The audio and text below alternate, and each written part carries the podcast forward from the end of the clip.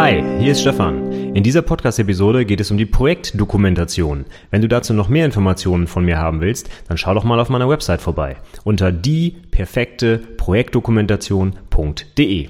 Und jetzt viel Spaß mit der Podcast-Episode. Herzlich willkommen zum Anwendungsentwickler Podcast, dem Podcast rund um die Ausbildung zum Fachinformatiker für Anwendungsentwicklung.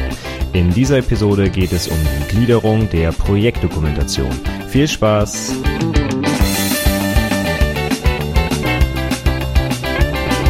Hallo und herzlich willkommen zur 27. Episode des Anwendungsentwickler Podcasts.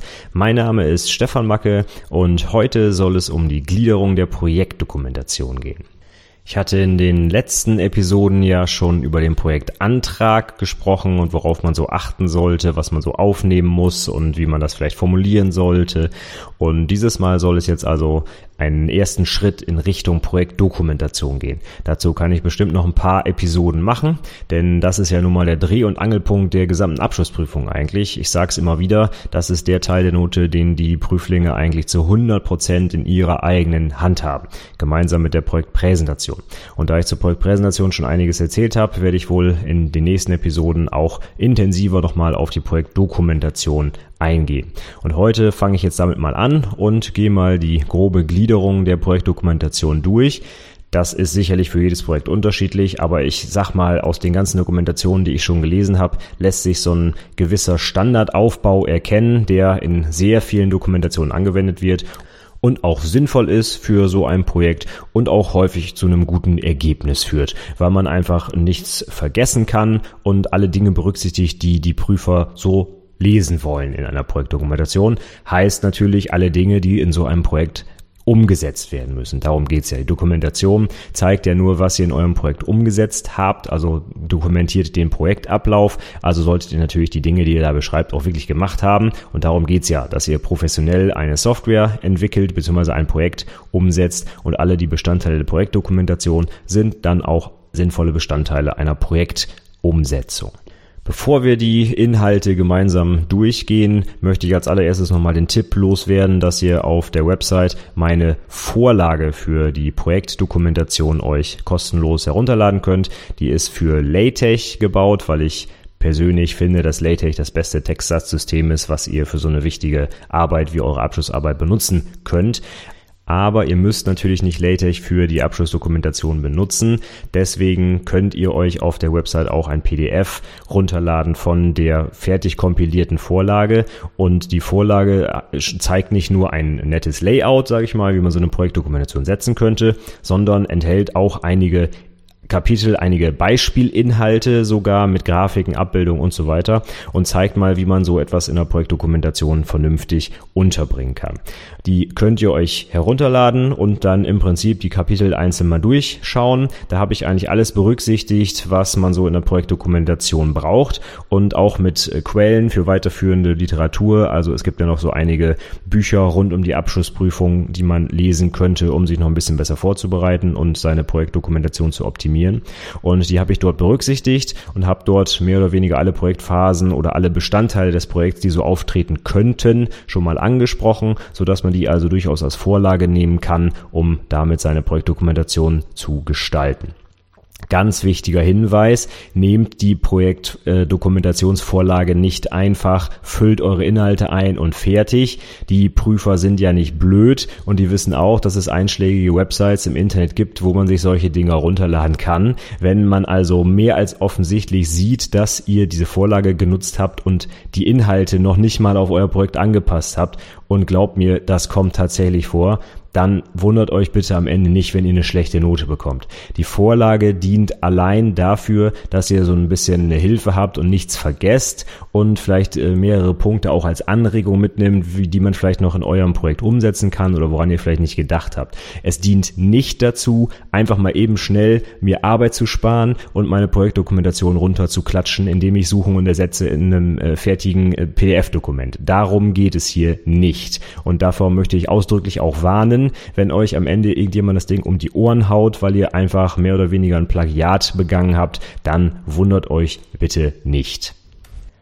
Aber ich will euch auch keine Angst machen. Ich habe schon mehrere Dokumentationen selber gelesen, die offensichtlich auf Basis meiner Vorlage erzeugt wurden und das ist auch überhaupt nicht schlimm.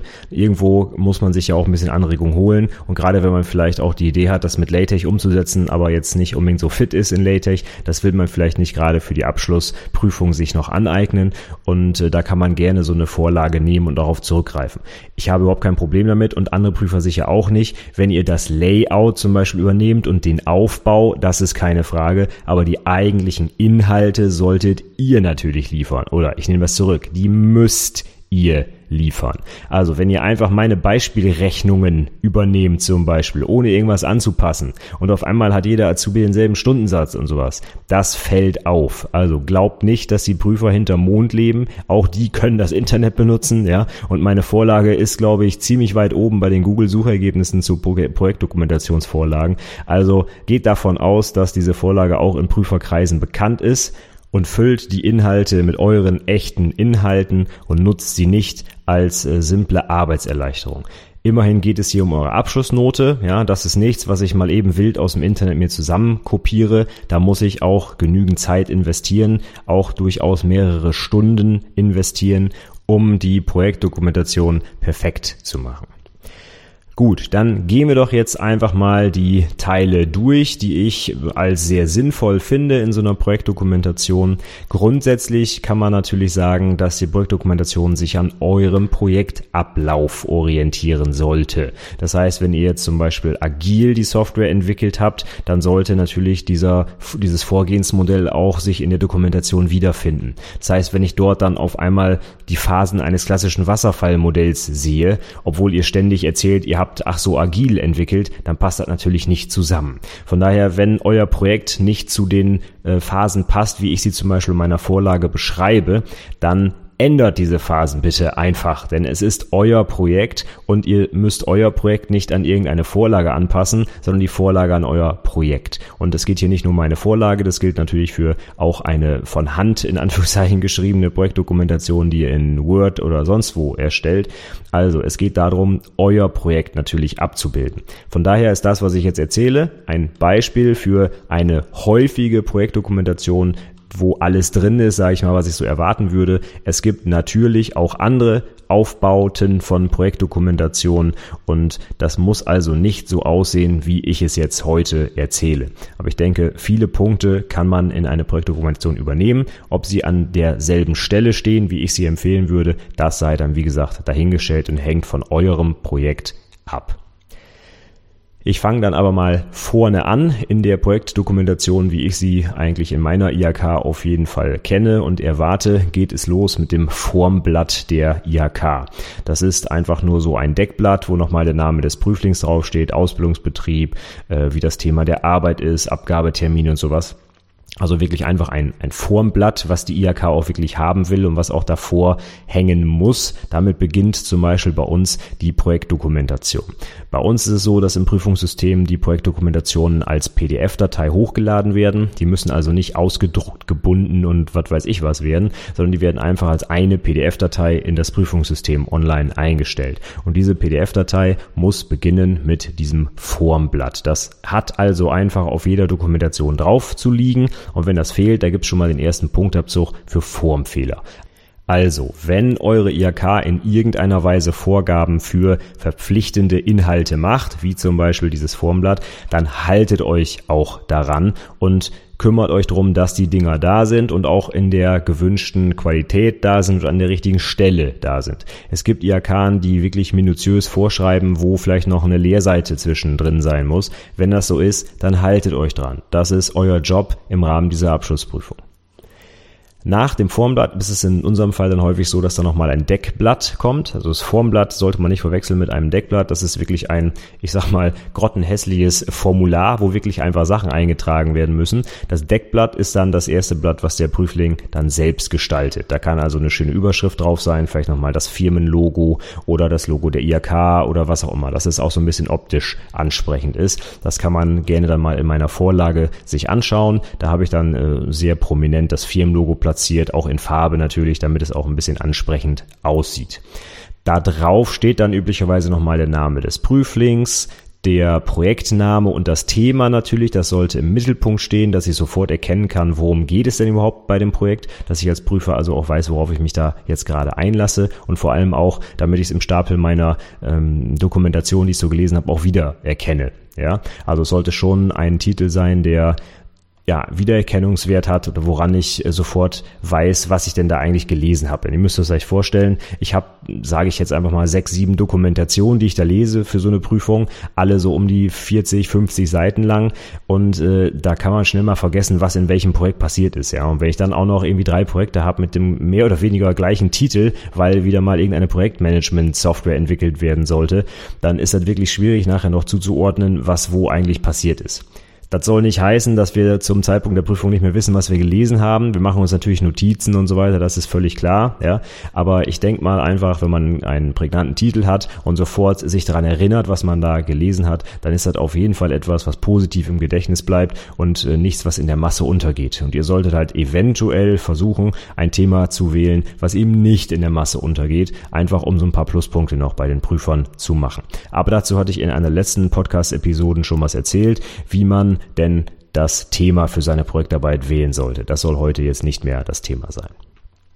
Auf dem Deckblatt kommt dann natürlich noch so, ich sag mal so Pflichtangaben wie ein Datum. Ja, wann wird denn diese Prüfungsleistung überhaupt erbracht? Äh, vor welcher IHK und welches Unternehmen ist denn das, der Ausbildungsbetrieb und so weiter? Anschrift des Prüflings, Kontaktdaten sollten auch draufstehen. In einigen IHK ist es ja so, dass die Prüflinge vielleicht sogar nochmal kontaktiert werden, äh, um zum Beispiel Quelltexte nachzureichen oder sowas. Ja, das habe ich alles schon gehört, dass also ein paar Tage vor der mündlichen Prüfung nochmal angerufen wurde und gesagt wurde, wurde, schicken Sie uns mal den Quelltext rüber, wir wollen Ihr Projekt nochmal angucken. Und dafür brauchen natürlich auch die Prüfer die Kontaktdaten des Prüflings. Die sollten also auch auf dem Deckblatt zu finden sein. Danach geht es dann üblicherweise weiter mit so einem ganz klassischen Aufbau, wenn ich auch in, in den Bereich etwas umfangreicher wissenschaftlicher Arbeiten zum Beispiel schaue, geht es dann normalerweise mit den Verzeichnissen los. Also Inhaltsverzeichnis, Abbildungsverzeichnis und so weiter. Die würde ich dann nach dem Deckblatt direkt platzieren. Beginnen würde ich dabei mit dem Inhaltsverzeichnis. Ich habe auch schon mal Dokumentationen gelesen, wo als erstes irgendeine Danksagung drin stand, ja, oder auch ein Abstract.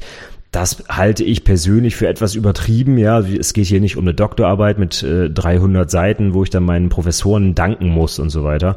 Habe ich auch bislang erst einmal gesehen, fand ich ein bisschen komisch. Also ganz wichtig vielleicht noch: Die Projektdokumentation ist keine wissenschaftliche Arbeit. Ja, ihr erstellt hier äh, keinen äh, kein Forschungsprojekt oder sowas, wo ihr auf jede wissenschaftliche Kleinigkeit achten müsst und äh, genau exakt zitieren müsst und so weiter. Darum geht's hier nicht und das soll auch nicht darum gehen. Ihr erstellt hier einen Praxis praxisbezogenen äh, Projektbericht im Prinzip, eine Projektdokumentation. Ich würde daher versuchen, sage ich mal, gewisse Kriterien anzulegen, wie zum Beispiel vernünftige Verzeichnisse, äh, Quellenverzeichnisse und so weiter, alles dabei zu legen, Seitennummerierung vernünftig zu machen. Das ja, aber man muss es auch nicht übertreiben und so tun, als hätte man da jetzt äh, ein halbes Jahr an seine Arbeit geschrieben. Ja, so ist es dann ja auch nicht. Von daher würde ich jetzt ganz normal mit dem Inhaltsverzeichnis beginnen. Das sollte mir natürlich dann eben einmal einen groben Überblick zeigen, wie das Projekt oder beziehungsweise die Projektdokumentation so strukturiert ist. Und das ist tatsächlich auch sehr interessant. Ich überfliege das immer einmal kurz und guck mal, äh, sage ich mal so aus äh, einer großen Höhe auf diese Projektdokumentation, überlege mal, ob die Einteilung zum Beispiel sinnvoll ist, ne? ob ich alle Phasen wiederfinde, die ich erwarten würde und ob äh, nicht irgendwie alles wild durcheinander ist, so ob vielleicht die Kostenplanung erst ganz zum Schluss gemacht wurde oder solche Sachen. Ne? Ne? Das kann man natürlich am Inhaltsverzeichnis sehr schön sehen. Von daher ist es immer ein absoluter Pflichtinhalt, das Inhaltsverzeichnis zu zeigen. Und normalerweise kommt es halt direkt nach dem Deckblatt als erster Inhalt der Projektdokumentation. Solltet ihr dann noch verschiedene Artefakte und auch mehrere Artefakte benutzt haben, Artefakte sind bei mir dann immer Abbildung, Tabellen, Listings und so weiter. Ne? Alles, was irgendwie in den Text noch eingebettet wird, was eben nicht der Text selber ist, sind halt Artefakte. Dafür bräuchtet ihr dann eventuell auch entsprechende Verzeichnisse. Zum Beispiel Abbildungsverzeichnisse, Tabellenverzeichnisse, Listingsverzeichnisse, wie ich gerade schon sagte. Wenn ihr eine vernünftige Textverarbeitungssoftware benutzt, äh, generiert ihr euch das ja auf Knopfdruck. Ich hoffe, ihr wisst alle, wie das geht. Wenn nicht, solltet es ihr äh, tunlichst lernen, bevor ihr eure Projektdokumentation schreibt, denn solche Sachen sind einfach Standard. Wenn ich also eine Dokumentation lese, wo irgendwelche Links nicht sauber aufgelöst werden, also zum Beispiel irgendwo Abbildungen äh, hat die falsche Zahl oder ist nicht richtig im Text referenziert oder solche Sachen. Das geht gar nicht. Ja, ich kann von einem fertigen Anwendungsentwickler erwarten, dass er einen sauberen Text schreiben kann, ja, und mit der Software, die er dazu benutzt, umgehen kann. Also wenn ich sowas sehe, da gibt es einen Punktabzug und das darf ich auch. Es gibt ja auch von der IHK ein Bewertungsschema und da gibt es ganz klar auch die Vorgabe, äh, Formfehler und sowas, das darf berücksichtigt werden. Also wenn die Seitenzahlen fehlen oder äh, wenn einfach ein ganz grausiges Layout benutzt wurde oder äh, Rechtschreibfehler ohne Ende drin sind, das kann alles zum Abzug gebracht werden. Also achtet drauf, das muss einfach nicht sein. Von daher, Abbildungsverzeichnis, Tabellenverzeichnis, Listingsverzeichnis finde ich persönlich ist das Minimum, wenn man diese Inhalte denn hat. Wenn ihr keine Abbildung benutzt habt, wovon ich sehr abraten würde, ganz klar, ja, aber zum Beispiel Tabellen, die hat vielleicht nicht jeder benutzt, dann braucht ihr natürlich auch kein Tabellenverzeichnis. Diese Verzeichnisse müssen jetzt nicht unbedingt äh, jeweils auf einer einzelnen Seite stehen. Wenn sie insbesondere nicht allzu viel Inhalt äh, beinhalten, dann nimmt das natürlich sehr viel Platz weg. Ich persönlich achte auch immer sehr darauf, ob die, ob der verfügbare Platz eingehalten wurde. Wenn die Leute 15 Seiten zum Beispiel haben, bei unserer IAK ist das so, 15 Seiten für den Fließtext, und die haben dann tatsächlich überall Leerraum, weil eine riesen Tabelle dazwischen steht oder weil eine Grafik einen Umbruch produziert hat und auf einmal ist eine halbe Seite leer und sowas. Da gehe ich tatsächlich hin, wenn ich die Projektdokumentation gelesen habe und zähle die Seiten durch und halbe Seiten ziehe ich ab. Und wenn ich dann nicht auf 15 Seiten komme, sondern auf weniger oder manchmal auch mehr, dann äh, gibt das einen Punktabzug, weil die Vorgabe nicht eingehalten wurde. Also glaubt nicht, nur weil auf der letzten Seite der Dokumentation unten rechts die 15 steht, dass ich glaube, dass das 15 Seiten sind. Ich gehe das im Detail durch und alle großen Abbildungen, Tabellen, sonstige Inhalte, die nicht den Text darstellen, bringe ich persönlich zum Abzug. Ich ziehe das dann von der 15 ab und in den meisten Dokumentationen kommt dann tatsächlich eher eine 12 oder vielleicht auch mal eine 11 als Seitenzahl raus, weil halt eben sehr viel Leerraum dazwischen war oder riesengroße Grafiken mitten im Text platziert wurden. Sowas gehört einfach in den Anhang. Ja, das ist Platzschinderei, wenn das vorne drin steht, weil ich nicht mehr wusste, was ich noch schreiben soll. Es geht hier aber darum, dass ihr bestmöglich die verfügbare Seitenzahl ausschöpft und wenn ihr das nur hinbekommt, indem ihr riesengroße Dinger in den Text baut, dann kann das eigentlich nur negativ gewertet werden. Gut, von daher würde ich diese Verzeichnisse dann, wenn es geht, vielleicht auf eine Seite zusammenfassen, dass man eben alle, meinetwegen drei Verzeichnisse auf einer Seite hat, weil die jeweils eben nur fünf, sechs Einträge äh, enthalten. Dann brauche ich das natürlich nicht auf einzelne Seiten zu packen. Dann haben wir noch eine Möglichkeit, ein Abkürzungsverzeichnis einzubauen. Ich persönlich bin ein großer Freund davon. Gerade in der IT wird nur so mit Akronymen um sich geschmissen und einige Akronyme sind auch doppeldeutig und da ist es eure Pflicht, die Sachen vernünftig in ein Abkürzungsverzeichnis zu packen, damit ich weiß, wovon ihr redet. Ich habe ein schönes Beispiel, weil mein eigener Auszubildender auch eine Projektdokumentation über das Thema DSL geschrieben hat. DSL steht in diesem Kontext für domänenspezifische Sprache. Sprache, also Domain Specific Language, DSL. Landläufig wird DSL aber wohl eher mit Digital Subscriber Line, also dem DSL-Anschluss von der Telekom zu Hause übersetzt werden. Und wenn dort im Abkürzungsverzeichnis also eben nicht dieser Begriff DSL auftauchen würde, dann würde das doch vielleicht zu ja, Verwirrungen führen, beziehungsweise die Arbeit wird eventuell falsch verstanden. Und das wollt ihr auf keinen Fall. Das heißt, alle Abkürzungen, die nicht eindeutig bekannt sind und auch nicht mehrdeutig sind, wie zum Beispiel zum Beispiel, also Z.B. Ne, solche Sachen müsst ihr nicht ins, Ab äh, ins äh, Abkürzungsverzeichnis aufnehmen, die sind wirklich allgemein bekannt, aber es geht hier um Abkürzungen, die im Rahmen eures Projekts eine Rolle spielen. Und da würde ich zur Not auch Dinge aufnehmen, von denen ihr glaubt, dass sie bekannt sind, wie zum Beispiel GUI, ne, GUI für Graphical User Interface, das darf da ruhig auch, äh, durchaus auch mit auftauchen. Und insbesondere auch, wenn ihr Abkürzungen aus eurem Betrieb benutzt, ja, irgendwelche interna aus eurer Branche zum Beispiel, da könnt ihr auf keinen Fall davon ausgehen, dass alle Leute wissen, was das heißt. Und so ein Abkürzungsverzeichnis ist dann ähm, absolut sinnvoll und auch notwendig, damit man nochmal nachschlagen kann, worum es da eigentlich geht bei dem Begriff, den ihr gerade benutzt habt. In einigen Arbeiten habe ich auch gesehen, dass ein Glossar erzeugt wird. Da sage ich später auch noch was dazu. Das würde ich persönlich dann auch eher nach dem Fließtext stellen und nicht davor im Rahmen der anderen ähm, Verzeichnisse. Also mit dem Abkürzungsverzeichnis würde ich an der Stelle jetzt aufhören. Das wäre jetzt alles, was so vor dem eigentlichen Text dann steht. Und ab jetzt beginnt dann die richtige Arbeit. Und die sollte üblicherweise mit dem Standardkapitel beginnen, nämlich mit der Einleitung. Die Einleitung ist auch ein sehr wichtiges Kapitel in eurer Projektdokumentation, denn in diesem Kapitel solltet ihr unmissverständlich klar machen, worum es in eurem Projekt geht, was die Inhalte sind, was die Schnittstellen sind und so weiter. Also hier muss ich eigentlich am besten auf der ersten halben Seite verstehen, was ihr macht. Und glaubt nicht, dass das immer der Fall ist. Ich habe sehr viele Projektdokumentationen gelesen wo ich mittendrin oder auch am Ende der Dokumentation immer noch nicht genau wusste, was da eigentlich passiert ist, weil es so komisch beschrieben war, weil es sehr schwammig war, weil ich immer das Gefühl hatte, irgendwie wird was äh, vor mir verborgen, weil irgendwie nicht klar gesagt wurde, was gemacht wurde und was nicht und so weiter. Und das ist natürlich ein großes Problem, wenn wir das nachher bewerten sollen, wenn wir nicht genau einschätzen können, was überhaupt gemacht wurde und welchen Umfang das hatte. Also die Einleitung ist das allerwichtigste Kapitel, meiner Meinung nach. Denn dort müsst ihr mit wenigen Worten, wenigen Sätzen beschreiben, was ihr eigentlich auf den folgenden, ich sage jetzt mal 15 Seiten, weil das bei meiner IHK als Vorgabe gemacht wird, denn eigentlich das Thema ist und was euer Projekt eigentlich beinhaltet. Und wenn ich das nach der ersten Seite Einleitung nicht verstanden habe, dann ist die Chance groß, dass es auf den restlichen 14 Seiten auch nicht so richtig rüberkommt. Also achtet drauf, dass ein Projektfremder, ein Unternehmensfremder Leser versteht, was eure Projekt Aufgabe war. Ich sage das immer noch mal, denn viele Azubis und Prüflinge sind so in ihrem täglichen äh, ja, Alltagsgeschäft drin, dass sie gar nicht mehr drüber nachdenken, dass eventuell irgendwelche anderen Leute, wie zum Beispiel die Prüfer, gar nicht wissen, womit die sich den ganzen Tag auseinandersetzen. Ja, wie kann es denn sein, dass man als Prüfer nicht weiß, was in der Versicherung vor sich geht? Zum Beispiel in meinem Fall. Ja, das ist definitiv so, denn nicht jeder Prüfer arbeitet an einer Versicherung. Und wenn ich in einer anderen Branche arbeite, wo ganz andere Fachbegriffe benutzt werden oder Abkürzungen, dann könnt ihr nicht davon ausgehen, dass jeder Hans und Franz von der Straße weiß, was ihr da den ganzen Tag macht. Also von daher ist es eure Aufgabe, vernünftig zu ähm, formulieren, was ihr in eurem Projekt macht und warum das wichtig ist. Und wenn dort irgendwelche Fachbegriffe aus eurer Domäne benutzt werden, dann ist es auch eure Aufgabe, die sauber zu definieren und zu erklären. Ich sage es immer so, ich müsste diese erste Seite oder die ersten paar Seiten, die Einleitung eben eurer Projektdokumentation auch meiner Oma geben können und die sollte verstehen, was ihr da macht.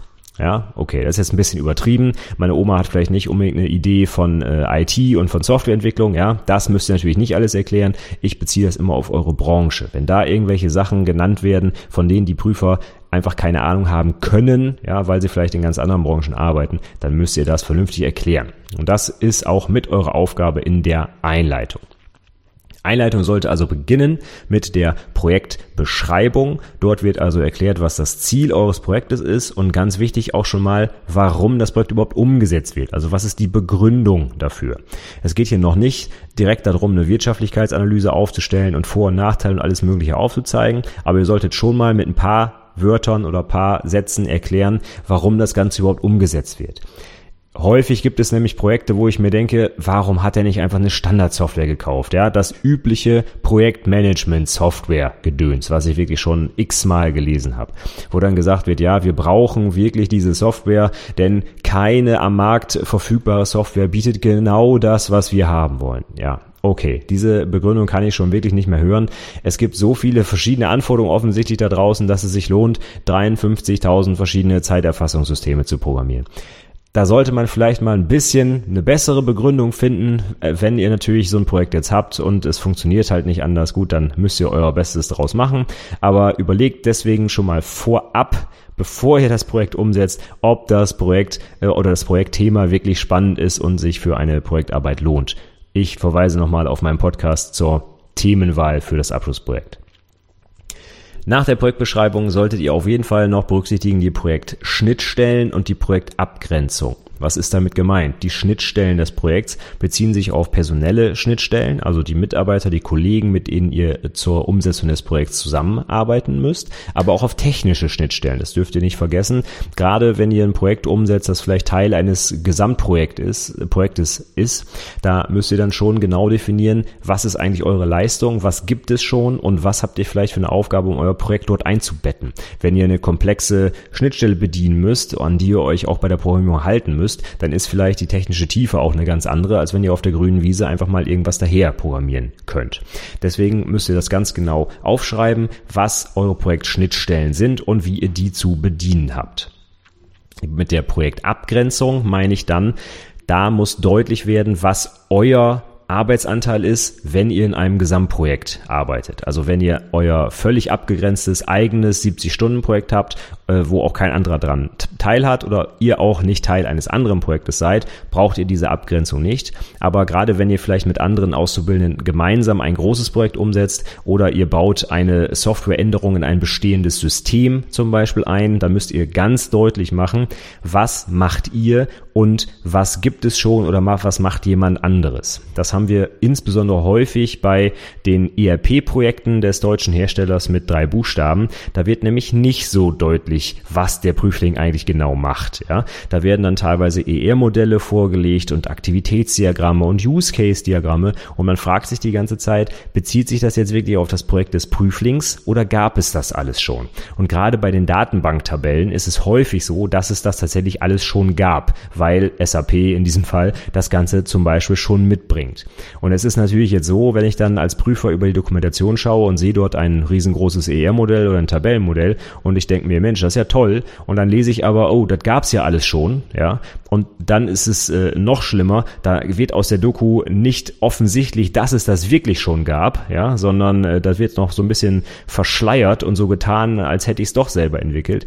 Dann geht das natürlich gar nicht dann kann ich dieses Ding eigentlich auch gar nicht so richtig bewerten, ne? weil es ja eigentlich gar nicht die Eigenleistung des Prüflings ist. Also ganz wichtig, achtet darauf, genau zu formulieren, was habt ihr gemacht und was war schon da und was hat jemand anderes gemacht. Und das sollte auch in der Einleitung klar werden, damit ich also, wenn ich die Einleitung gelesen habe, weiß, was ist das Ziel und das Thema eures Projektes, was macht ihr und in welchem technischen und organisatorischen Umfeld wird das Ganze umgesetzt. Das ist das Ziel der Einleitung. Wenn das nicht klar wird, müsst ihr euch nochmal hinsetzen und nochmal was umformulieren. Denn das muss ich als Prüfer sofort erkennen. Darauf basiert dann auch der Eindruck, den ich im Rest der Dokumentation von eurem Projekt gewinne. So, ich schaue mal auf die Uhr und sehe, dass ich schon an der 30-Minuten-Grenze kratze und dabei bin ich erst gerade mal bis zur Einleitung gekommen. Ja. Also, ihr seht, ich habe viel zu erzählen zur Projektdokumentation, aber sie liegt mir auch wirklich sehr am Herzen und jedes Jahr muss ich mich leider wieder ärgern, wenn ich Projektdokumentation lese, wo irgendwie ja die einfachsten Regeln der Gestaltung oder der des Aufbaus eines Dokuments nicht eingehalten werden. Deswegen mache ich das Ganze hier ja, dass ihr da hoffentlich viele Tipps rausziehen könnt, wie ihr eure Projektdokumentation optimiert und besser gestaltet. Ich höre für heute hier erstmal auf. Ich mache natürlich noch weiter mit dem Rest der Projektdokumentation. Dort werden wir uns dann beim nächsten Mal mit der Projektplanung, dem Projektablauf und so weiter beschäftigen. Für heute soll dann hier erstmal nach der Einleitung Schluss sein. Ich hoffe, es war schon ein bisschen Spannendes und Interessantes für euch dabei, was euch weiterhilft und vielleicht auch bei der Prüfung ein bisschen unterstützt. Wenn ihr schon loslegen wollt und ich empfehle, legt früh los, ja, man kann gar nicht früh genug anfangen mit der Projektdokumentation, dann geht doch einfach auf die Website und schaut euch die Vorlage zur Projektdokumentation von mir mal an. Die Shownotes zu dieser Episode auch natürlich den Link zu meiner Vorlage findet ihr wie gewohnt unter anwendungsentwicklerpodcast.de slash 27 für diese 27. Episode.